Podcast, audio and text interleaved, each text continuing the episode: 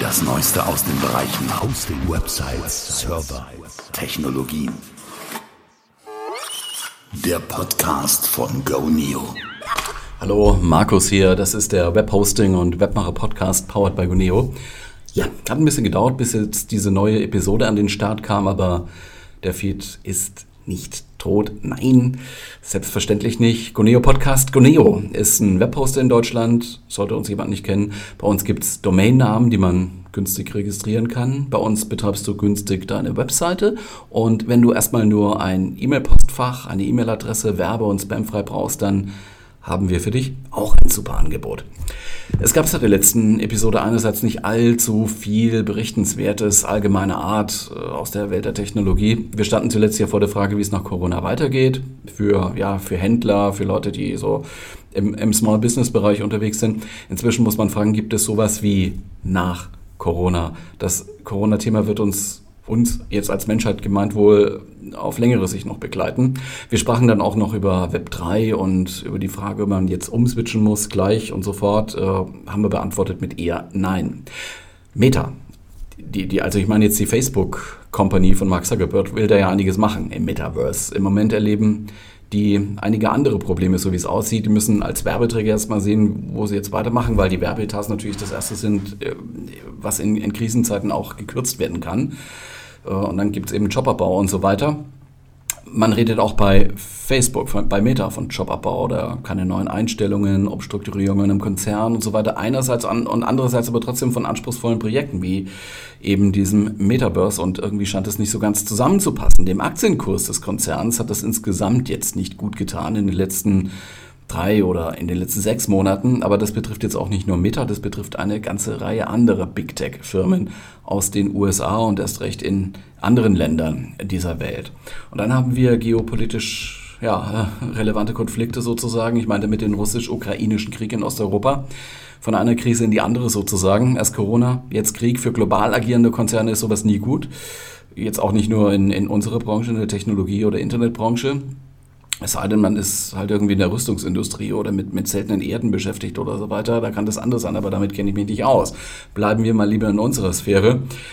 Ähm, dass sich viele Unternehmen, jetzt auch Freiberufler, ein Mann, ein Frau Unternehmen, angesichts der Krisen jetzt überlegt haben, was, was kann ich denn digital tun? Wie kann ich mich denn digitalisieren? Äh, haben wir schon analysiert, haben wir darüber gesprochen.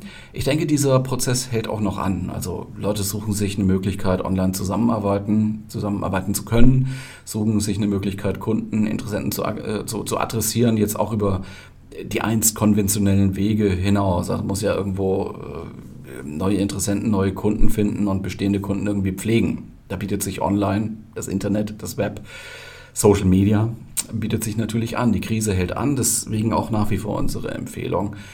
Eigene E-Mail, eigene Domain, eigene Website, die man komplett unter Kontrolle hat, also die einem gehört, in Anführungszeichen. Social Media alleine reicht eben nicht. Damit kann man vielleicht mal was promoten, Sonderangebot Angebot, rauspusten, wollte ich sagen. Man kann auch mal was Lustiges machen, aber bitte nie auf Social Media verlassen. Social Media alleine macht den Unternehmer, die Unternehmerin, gleich welcher Art und Marktgröße, nicht glücklich. Das reicht nicht. Die sozialen Netzwerke sind Werbeträger. Die haben ihren eigenen Businessplan, die haben ihre eigene Agenda. Das muss man sich immer vor Augen halten. Und die sind auch nicht kostenlos. Man zahlt da halt mit seinen Daten, man zahlt mit seiner Aufmerksamkeit. Es gibt einen Blogbeitrag dazu. Schau mal in die Show Notes, ich verlinke das eben nochmal. Wenn man Content macht, jetzt als Content Creator unterwegs ist und sich auf soziale Netzwerke stützt, äh, mit Videos oder so, die man da bereitstellt, dann verliert man irgendwann die Kontrolle drüber. In dem Moment, wo man das veröffentlicht hat, verliert man die Kontrolle, weil eben das Netzwerk entscheidet, wie der Content irgendwo vorgeschlagen oder sichtbar ist oder so. Dann kann es auch mal passieren, dass man demonetarisiert wird. Also man wird abgeschnitten von dem Einkommensstrom, von dem Revenue Stream, von dem, von dem Sharing der, der Werbeinserts und so weiter. Das passiert dann, wenn Inhalte nicht so opportun erscheinen, wenn das, das Netzwerk nicht haben will oder wenn das halt nicht so äh, werbeintensiv und intensiv genug beworben werden kann, also dass man da keine Anzeigen platzieren kann. Oder wenn man einfach zu viel macht oder zu viel postet. Dann kann es sein, dass man als Spammer eingeordnet wird und dann wird der Account gesperrt. All das passiert im Hosting-Bereich nicht. Mir ist auch klar, dass man natürlich, wenn man jetzt mal so eine Webseite ins Netz stellt, da kann der tollste Content erstmal drauf sein, ehe die Suchmaschinen das greifen und ehe überhaupt Leute nachsuchen und aufmerksam werden. Das dauert eine Zeit lang, das dauert ein Jahr, das dauert ein halbes Jahr. Damit muss man dann rechnen. Und da kann man natürlich über Social Media da schon einiges tun, indem man so Teaser da einstellt und vielleicht das eine oder andere da doppelt, äh, also parallel veröffentlicht, dann äh, kriegt man auch ein bisschen Traffic auf seine Webseite erstmal. Aber klar muss man die Leute in irgendeiner Weise dann auch binden und das bitte nicht nur ähm, binden über soziale Netzwerke, sonst macht es irgendwann mal Cut und der ganze schöne Content ist einfach zwar noch da, vielleicht auch mal gesperrt, aber meistens noch da, nur halt unsichtbar. Also eigene Domain, eigene Website, eigene E-Mail-Adresse und ich meine Freemailer sieht man immer noch auf irgendwelchen Firmenfahrzeugen von Handwerkern oder Dienstleistern oder so, ne? dass da mit einem, mit einem Freemailer-Account kommuniziert wird ja, Webseite, klar, die Social-Media-Sachen, die sind alle furchtbar einfach, die Oberflächen. Da hat man eben schnell mal was veröffentlicht, ja. Trotzdem, eine Webseite bekommt man auch do-it-yourself hin. Also braucht man nicht gleich eine Agentur am Start oder einen, der drei Jahre da irgendwie was studiert hat oder so. Wir haben dafür einen Webbuilder, also man muss nichts mit HTML und äh, JavaScript, CSS und so weiter können oder machen. Wir haben damit EasyPage 3, Version 3, das ist so eine Art Baukasten mit vielen, vielen Vorlagen. Alles online, Gunio EasyPage Version 3, mehr als 200 Vorlagen, ja.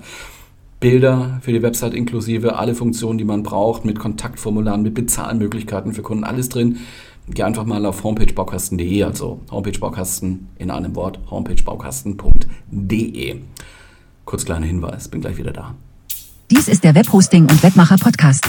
Besuche unsere Website www.goneo.de/blog. Wir freuen uns auf deine Kommentare und Bewertungen. Lass gerne ein Abo da und du verpasst nichts. Ja, über eins müssen wir mal reden. Jetzt mal etwas deeper. Hm, zumindest sollte es jetzt alle Webseitenbetreiber interessieren, die was mit PHP, mit Datenbanken, sowas machen, bei Goneo, aber auch anderswo. Das ist jetzt kein exklusives Thema, keine exklusive Frage, die sich nur bei uns stellen wird. Es dreht sich um Datenbanken, genauer gesagt um Datenbanktechnologien. Es steht nämlich ein End of Life an, ein, ein, ein Ende der Unterstützung, und zwar für MySQL 5.7, für den gesamten Fünferstrang unter MySQL.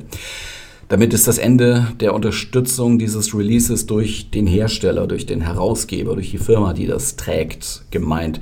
Da gibt es auch ein Datum, das ist der 21. Oktober 2023. Wir haben jetzt also gut ein Jahr Zeit, mehr als ein Jahr Zeit. Trotzdem, es muss da jetzt was passieren. Die nächste Version hat eine neue Hauptrelease-Nummer. Das ist dann MySQL 8.0. Da gibt es 8.1, 8.2 irgendwann mal, ja dieser große Sprung von 5 auf 8, der markiert schon nach außen auch ein bisschen in der Benennung, dass zwischen MySQL 5.7 und 8.0 etwas anders ist. Ja, ohne dass wir jetzt hier an dieser Stelle allzu sehr in die Details gehen können und so arg unter die Haube schauen können. Das betrifft auch die eine oder andere Webanwendung. Wir haben einige Tests hier durchgeführt, mehr oder weniger unter Laborbedingungen. Generell kann man sagen, dass so ganz populäre Webanwendungen, da rede ich jetzt von WordPress, von Joomla, von Drupal, mit, mit MySQL 8 klarkommen. Das gilt für die neuesten und neueren Versionen von WordPress, Joomla, Drupal. Die können MySQL 8, die können auch die neuen PHP-Versionen, aber es kann Ausnahmen geben.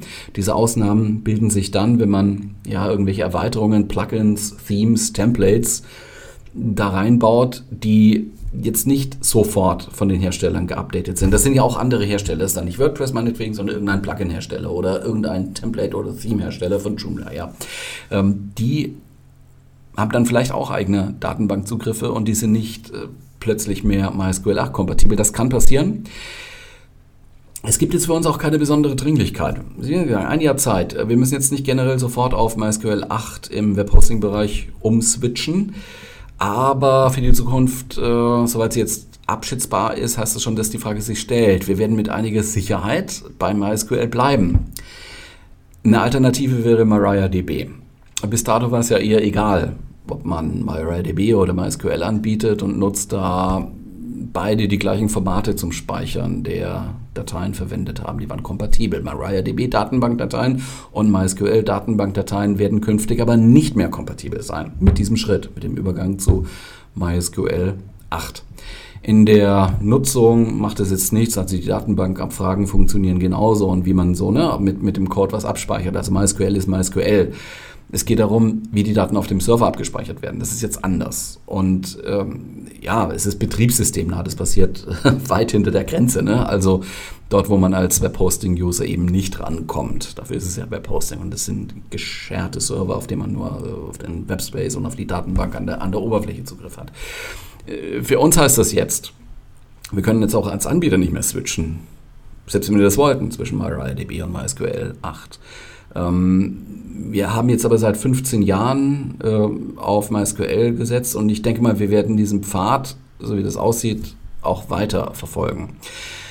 Nun ist es ja immer eine gute Idee, die eingesetzten Webanwendungen auf dem aktuellen Stand zu halten, wegen Sicherheit und wegen Performance und so weiter. Äh, kennen wir, haben wir schon oft drüber gesprochen an dieser Stelle hier. Also immer das letzte, die aktuellste und die stabile Version beziehungsweise das aktuelle stabile Release einer Anwendung, wie zum Beispiel WordPress, verwenden. Dann hat man halbwegs die Sicherheit, dass man sicher auf der sicheren Seite ist und ähm, die Anbieter arbeiten auch immer an der Performance weiter. Also es lohnt sich auf jeden Fall. Jetzt gibt es nun auch Leute, die haben vielleicht ein bisschen exotischere CMS- oder Webanwendungen da draußen im Einsatz. Das kann sein. Äh, Webanwendungen, die wir selber so als Anbieter gar nicht auf dem Schirm haben, die wir vielleicht auch selber erst da entdecken. Man hat halt irgendwo gefunden als, als User und, und äh, kann die auch einsetzen, weil die funktionieren mit PHP und MySQL. Und jetzt müsste man halt im Einzelfall danach sehen, wie sieht es denn, denn aus unter einer Konfiguration MySQL 8 und ähm, PHP 8 irgendwas, also was nach dem Punkt kommt sollte funktionieren. Man kann es jetzt blöderweise nicht gleich sofort ausprobieren. Hm? Man kann aber in den Dokumentationen, auf den Webseiten, in den Release Notes, wo auch immer, kann man schon auch mal nachgucken, wie es denn aussieht. Möglicherweise gibt es auch so eine User Community dazu, ein Forum, ein Support-Kanal, wo man mal nachfragen kann. Also das Problem, die Frage stellt sich nicht nur hier bei Goneo, sondern es wird sich mit dem Übergang zu MySQL 8 äh, an verschiedensten Stellen mal die Frage stellen. Wir haben auch gesehen, welche, welches System es bei den Kunden im Einsatz ist. Wir haben das extra mal untersucht. Das hat auch relativ lange gedauert, aber man kann halt blöderweise nicht immer eindeutig feststellen, welche Release ist dann das, ist das denn hier so gerade von, von Joomla oder von, von Drupal oder so. Das steht nicht immer irgendwo im Code und es lässt sich nicht immer so ohne weiteres erschließen. Und äh, einige hunderttausend Webseiten kann man halt auch nicht menschlich einfach ganz, ganz tief inspizieren. Das geht nicht so. Da müsste man als Webseitenbetreiber vielleicht mal nachsehen und zusehen, abzudaten oder sich die Informationen neben einzuholen, damit auch 2023 die Website kompatibel zur serverseitigen Technologie bleibt. Ja. Stellt sich hier vielleicht der eine oder andere die Frage, warum nicht einfach beim MySQL 5.7 bleiben? Läuft, ne? Und never change a running system. Und so hört man ja manchmal in diesem Zusammenhang. Wobei die Betonung von never change a running system auf running liegt. Denn wenn eine Software nicht mehr weiterentwickelt wird und keiner mehr irgendwelche Sicherheitsprobleme oder Bugs oder sowas äh, fixt, dann wird das System eben nicht mehr laufen. Schluss mit Running und keiner fixt es dann mehr, weil keiner sich mehr darum kümmert von den Entwicklern. Außerdem ist MySQL auch nur ein Teil der serverseitigen Software. Also haben wir einen Webserver, da haben wir ja diese, diese ganzen Module, die da eingebunden sind. Äh, da ist MySQL ein Teil und irgendwann wird sich so ein älterer Teil, wenn man nicht updatet, nicht mehr mit neueren Teilen vertragen, die man updaten muss, sonst ist, ist das irgendwann Steinzeit. Mittel- und langfristig ist es also keine Option, einfach auf einer nicht mehr unterstützten Version wie, wie 5.7 zu bleiben. Aktuell ist es so, wenn man ein neues Webhosting-Paket bei Gunio bucht, dann erhält man ganz automatisch schon eine MySQL 8 Datenbank und keine 5.7 mehr.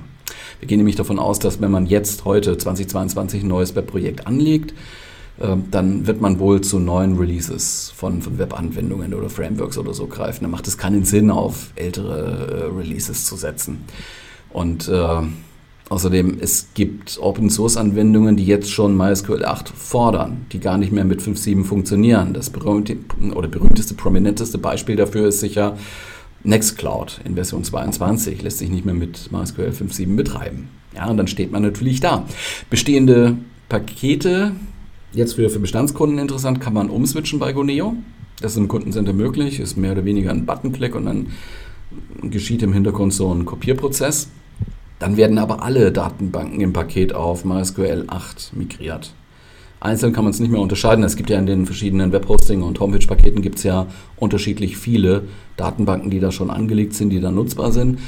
Einzeln unterscheiden geht es nicht. Das soll auf 5.7 bleiben, das auf 8, das geht nicht, sondern das ganze Paket wird dann sozusagen umgeswitcht. Man kann auch nicht mehr zurück switchen. Also man sollte sich das dann vorher gründlich überlegen und da vielleicht ein paar Tests durchführen, Informationen einholen auf jeden Fall. Also das Thema MySQL 8 kommt in Bälde auf uns zu. Bleib dran, grade ab.